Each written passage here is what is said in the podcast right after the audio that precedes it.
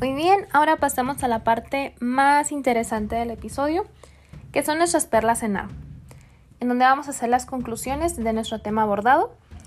Comenzamos con generalidades. ¿Qué es menopausia? Es la ausencia de menstruación mayor a 12 meses. Etapa de transición. Es la etapa previa a la menopausia que inicia con irregularidades menstruales y o síndrome climatérico. Postmenopausia.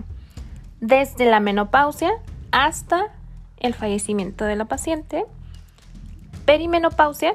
Desde el inicio de las irregularidades menstruales hasta un año posterior a la menopausia.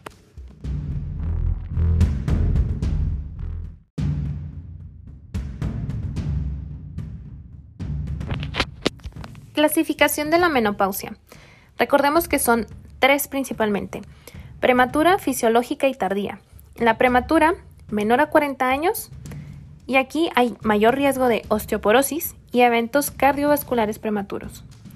En la fisiológica es en el rango de edad de 40 a 54 años.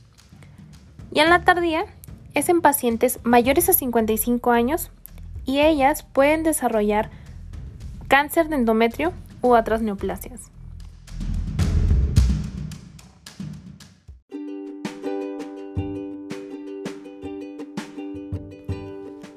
Las etapas en las que se divide la vida reproductiva de la mujer, recordemos que es prereproductiva, reproductiva, de transición y posmenopausia. Entonces, en lo que es la sección de la etapa reproductiva, aquí hay de dos, o la mujer está embarazada o no está embarazada. Sencillito. Entre lo que es transición y posmenopausia, recordemos que está el periodo o la etapa de la menopausia. Eso es lo que es la menopausia, un periodo nada más.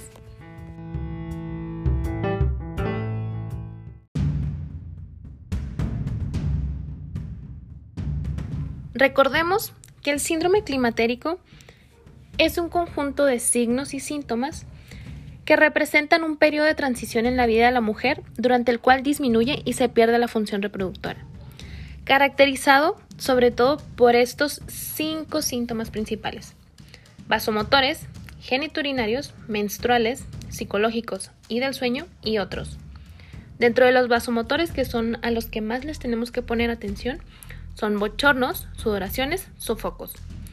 En el caso de los menstruales, que existe una irregularidad menstrual geniturinarios, dispareunia y resequedad vaginal.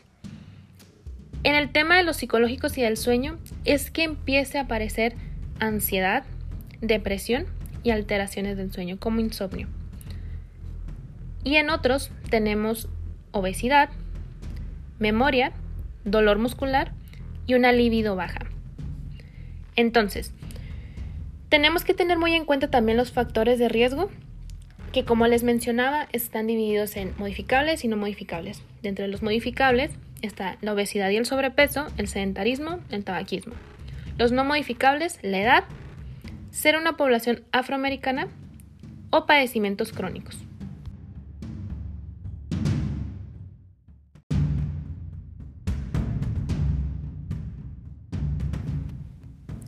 Diagnóstico. Con fines diagnósticos, la mayoría de las veces no requeriremos de estudios confirmatorios, principalmente de aquellas mujeres arriba de 45 años con presencia de amenorrea mayor a 12 meses, las cuales presentan síndrome climatérico. En estos casos, el diagnóstico es totalmente clínico y no amerita estudios complementarios. Sin embargo, en casos con duda diagnóstica, es decir, en aquellas pacientes con irregularidades menstruales, como en el caso de las pacientes con síndrome ovario poliquístico, o en el caso de las pacientes que no presentan menstruación por procedimientos como histerectomía o ablación endometrial. Se recomienda realizar estudios complementarios para confirmar el diagnóstico. Entre estos destacan la medición de hormona folículo estimulante, la medición de la hormona antimuleriana y la medición de estradiol. También hay que recordar que la medición de estas hormonas varían en función de con la que se encuentra la mujer. Por ejemplo, en la etapa de transición es común encontrar niveles de FSH mayor a 25.000 unidades por mililitro. En cambio, en las mujeres postmenopáusicas estos valores son mayores a 40 o pueden llegar hasta 100 o hasta 1000 unidades por mililitro. Igual manera, en las mujeres en la etapa postmenopáusica podemos observar valores disminuidos de estradiol, generalmente por debajo de 20 picogramos por mililitro, y por otro lado, en los casos de amenorrea y síndrome climatérico en menores de 45 años y principalmente de aquellas menores de 40 años. Se recomienda solicitar estudios para descartar condiciones que cursan con amenorrea, como son los trastornos tiroideos, por lo cual en estos pacientes se recomiendan medir prolactina, TSH y también hormona gonadotropina colónica. Esto para descartar un embarazo, sobre todo en la población con vida sexual activa, por supuesto. Como sabemos, los cambios hormonales en estas etapas condicionan que la mujer tenga mayor riesgo cardiovascular y mayor riesgo de otras enfermedades, como osteoporosis y cáncer de mama. Por lo anterior, en la valoración estamos en la etapa postmenopáusica y por lo tanto vamos a recomendar realizar los siguientes estudios de acuerdo a las guías nacionales. Medir glucosa y un perfil lipídico. Esto con la intención de iniciar tratamiento oportuno en aquellas pacientes que puedan cursar con dislipidemia o diabetes no diagnosticada. De igual manera, en esos pacientes se recomienda la medición de la hormona estimulante de tiroides, ya que los trastornos tiroideos pueden cursar con manifestaciones muy parecidas a las que podríamos descartar o confirmar alguna alteración tiroidea. Por otro lado, se recomienda seguir el tamizaje para cáncer cervicouterino, iniciar y o continuar con el tamizaje para cáncer de mama, según el riesgo de la paciente. Por último, es muy importante valorar que la paciente se beneficiará de la realización de una densitometría ósea. Esto para valorar el riesgo de osteoporosis. Se recomienda revisar la densitometría ósea en pacientes en la posmenopausia, con edad mayor a 65 años, también en aquellos pacientes mayores a 60 años, pero con factores de riesgo para desarrollo de osteoporosis. Y en las pacientes con centro de fractura por fragilidad, aquellas que consuman fármacos asociados a osteoporosis, como es el caso de los glucocorticoides y anticonvulsivos, por mencionar los más comunes. Así también, estos pacientes con diagnóstico previo de osteoporosis o una enfermedad que se asocia a esta, como hiperparatiroidismo, desnutrición síndrome de mala absorción o trastornos como bulimia y anorexia.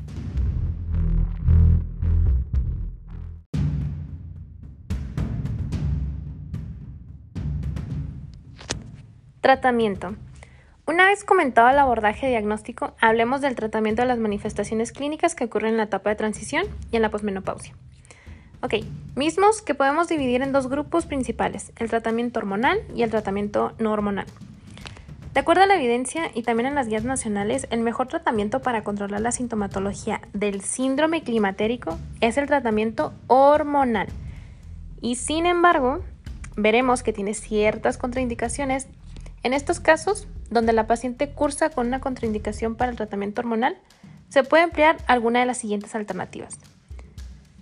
En primera instancia se recomienda el empleo de inhibidores de la recaptura de serotonina y norepinefrina, y de estas hay que preferir a la desvenlafaxina, ya que se compara mayor eficacia cuando tenemos un tratamiento no hormonal.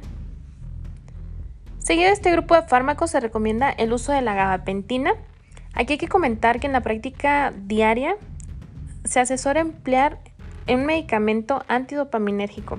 Sin embargo, se ha limitado mucho el uso por efectos adversos como el parkinsonismo. Además de los medicamentos antes mencionados en la práctica clínica, se emplea con mucha frecuencia la fitoterapia, destacando el consumo de camote mexicano, ginseng, soya, alfalfa. Sin embargo, hay que recordar que no hay estudios aleatorizados que respalden su eficacia y que aparte no están exentos de efectos adversos. Muy bien, como comentamos, los medicamentos antes descritos son empleados cuando hay contraindicación para hormonoterapia, que es el tratamiento del síndrome climatérico. La hormonoterapia puede ser local o sistémica. La primera se prefiere para pacientes con síntomas localizados en genitales como resequedad, prurito vaginal, asociados o no a dispareunia, Sin embargo, cuando los síntomas son sistémicos, se prefiere el empleo de la terapia hormonal sistémica. Por otro lado, hay que recordar que toda paciente con síndrome climatérico se beneficia del consumo de una dieta saludable, ejercicio, evitar el tabaco, evitar el consumo de alcohol, ya que esto ha demostrado disminuir la frecuencia e intensidad de este síndrome.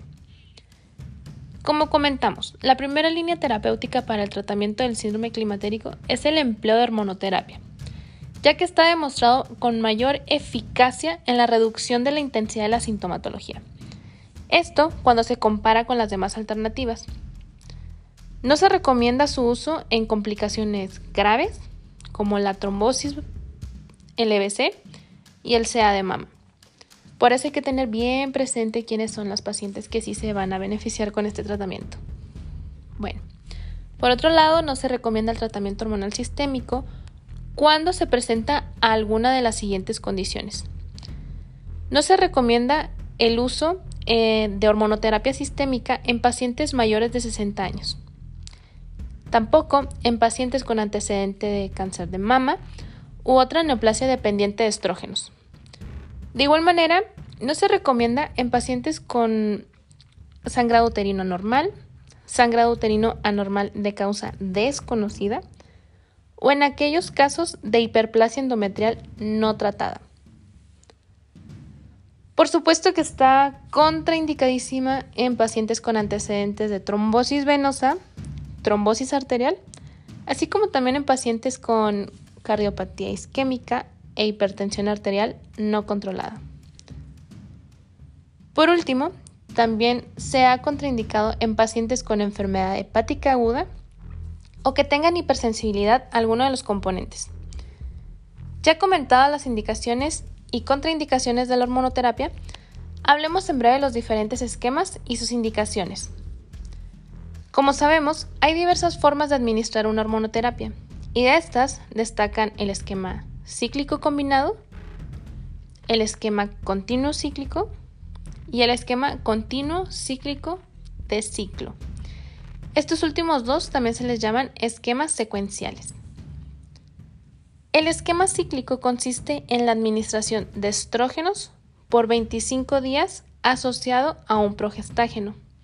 El progestágeno solo se da los últimos 10 a 14 días de la terapia estrogénica. En cambio, el esquema cíclico combinado consiste en la administración de estrógenos y progesterona juntos por todos esos 25 días.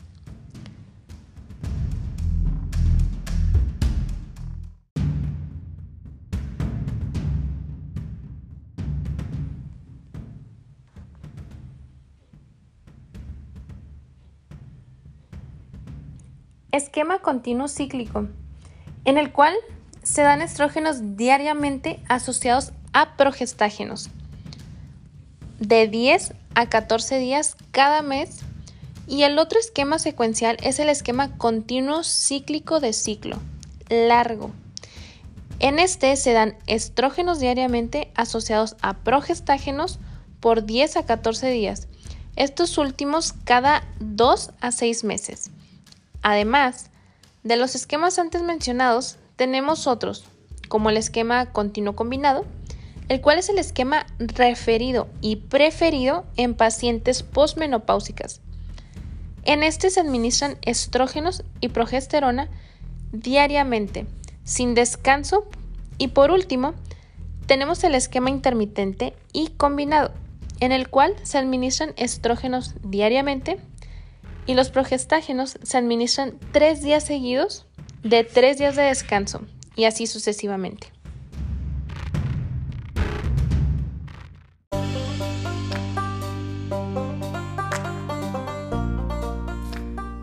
Para nuestras preguntas de repaso, tenemos cómo se define la menopausia como una menorrea de 12 meses de evolución sin causa diferente a la depresión folicular. Número 2. ¿Cómo se define la falla ovárica prematura? Es una mujer menor a 40 años con 4 meses de menorrea y dos mediciones de FSH sérica mayor a 25 unidades internacionales con al menos un mes de diferencia. Número 3. ¿Qué tipo de hipogonadismo es la menopausia? Es un hipogonadismo hipergonadotrópico. Número 4. ¿Cuáles son los síntomas que se estudian en pacientes climatéricas? Vasomotores, urogenitales, sexuales y el estado de ánimo. Este estado de ánimo lo podemos manejar como psicológicos y del sueño. Número 5. ¿Cuál es la diferencia entre climaterio y menopausia? La menopausia es el último periodo menstrual a partir de un año de ausencia y el climaterio es un síndrome, que es el conjunto de síntomas que acompaña a este evento secundario a la deficiencia de estrógenos.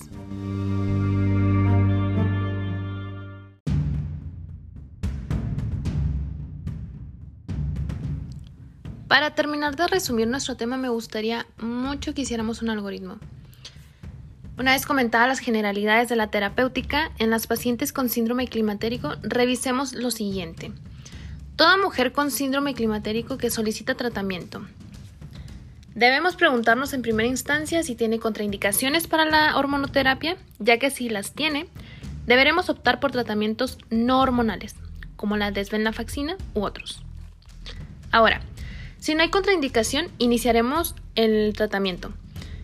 Recordemos las contraindicaciones, así muy rápidamente. No se recomienda el uso de hormonoterapia sistémica en pacientes mayores a 60 años, en pacientes con antecedente de cáncer de mama u otra neoplasia dependiente de estrógenos.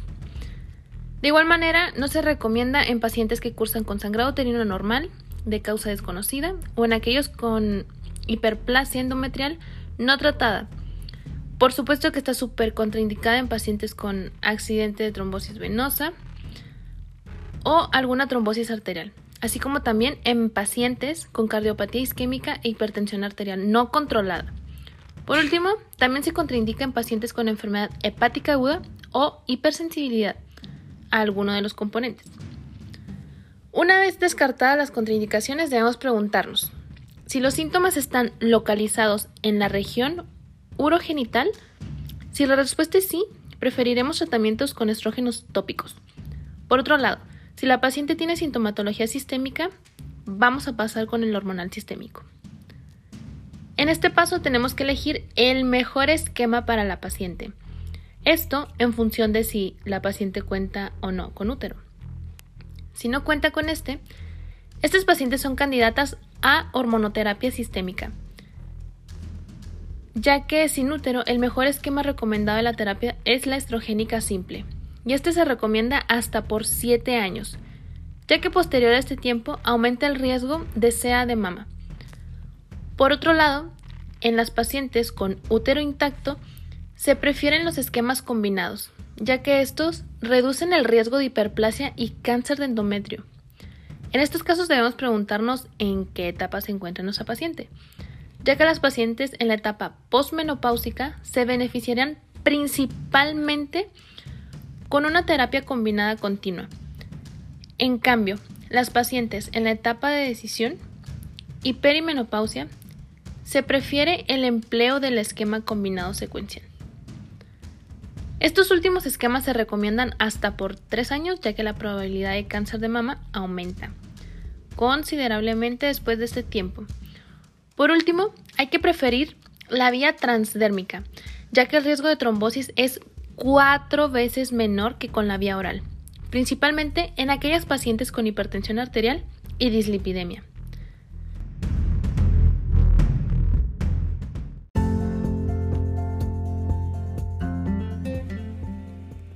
Con esto daríamos por terminada nuestra revisión del tema. Espero les sea de mucha ayuda. Recordemos, que donde quiera que se ama el arte de la medicina, se ama también a la humanidad. Platón. Nos vemos en el siguiente episodio.